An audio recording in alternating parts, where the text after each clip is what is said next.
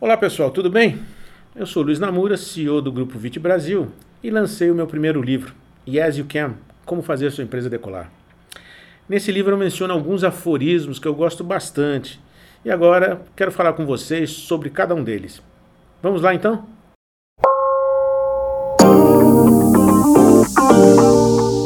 Bom, nas, nos blogs anteriores eu tratei um pouquinho de ser ou não ser empreendedor Tratei também com vocês sobre empreendedorismo, né? colocar as suas ideias em prática, ideias que não podem ser apenas que agradem a você, mas tem que agradar o seu cliente. E aí você começou o seu negócio. Mas nós estamos num mundo em que inovação é a palavra-chave nos negócios. E por que isso? Se hoje nós estamos aqui é porque os nossos antepassados inovaram. Se não tivessem inovado, nós, como seres humanos, como raça, não estaríamos aqui. Então, inovação faz parte dessa angústia humana de querer progredir. Vai fazer parte da sua angústia também de querer melhorar a sua empresa. Então, uma palavra-chave para qualquer empreendedor é como eu faço para inovar. O Peter Drucker fala que inovação e marketing são as duas únicas fontes de lucro de uma empresa. São as coisas que trazem resultado. O resto é burocracia. Bom, e tem o Bernard Shaw, fundador, cofundador da London School of Economics, que fala a seguinte coisa: alguns homens veem as coisas como são e perguntam por quê. Eu sonho com as coisas que não existem e pergunto por que não. É muito forte isso, né? Maravilhoso isso. Isso deve ser uma frase que você devia colar na sua, na sua sala para sempre se perguntar por que não fazer diferente. É esse tipo de pensamento que existe no Vale do Silício. Quando eu era mais novo, é, eu, existia um cineasta aqui no Brasil chamado Glauber Rocha e ele tinha uma frase exemplar sobre esse assunto. Ele falava que para transformar um mundo bastava uma ideia na cabeça e uma câmera na mão. Hoje em dia a gente pode parafrasear isso e dizer: basta uma ideia na cabeça e um laptop no colo. O mundo está sendo transformado desse jeito, inovando, inovando, inovando.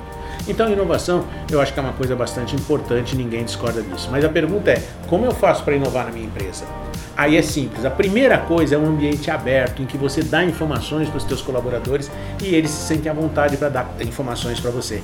Não critique pessoas se você tiver em desacordo com alguma ideia, agradeça a ideia que a pessoa deu e tente complementar, fazê-la pensar de uma outra forma se você tiver mais convicto de que a sua forma está correta. Ou seja, um ambiente aberto em que as informações fluam entre você e os seus colaboradores é, é muito importante. Outra coisa, viaje, vá a cinema, vá a teatros, leia revistas, jornais, participe da vida, vá a seminários, faça cursos, tudo isso vai enchendo sua cabeça de ideias e em algum momento alguns pontos são linkados, ligados e você fala: Eureka, eu tive tal ideia.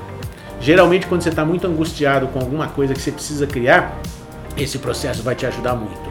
E além disso, existem ferramentas que eu trago no livro, por exemplo, 5W2H são sete perguntas que você pode fazer.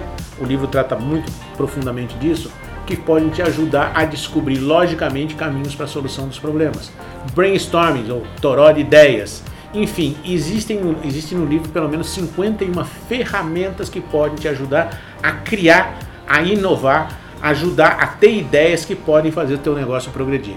Portanto, se você entende que inovação é aquilo que vai garantir o teu futuro, porque os produtos que você criou hoje, daqui a 2, 3, 4, 5 anos ou até menos, não serão mais os produtos inovadores que foram hoje, portanto, não vão atrair tantos clientes como hoje eles atraem, você vai precisar inovar. Para isso, você tem que criar um clima de abertura, onde todo mundo se senta à vontade para conversar com você, para dar as suas ideias sem ser criticado. Isso é muito importante. E algumas ferramentas que existem no livro você também pode utilizar.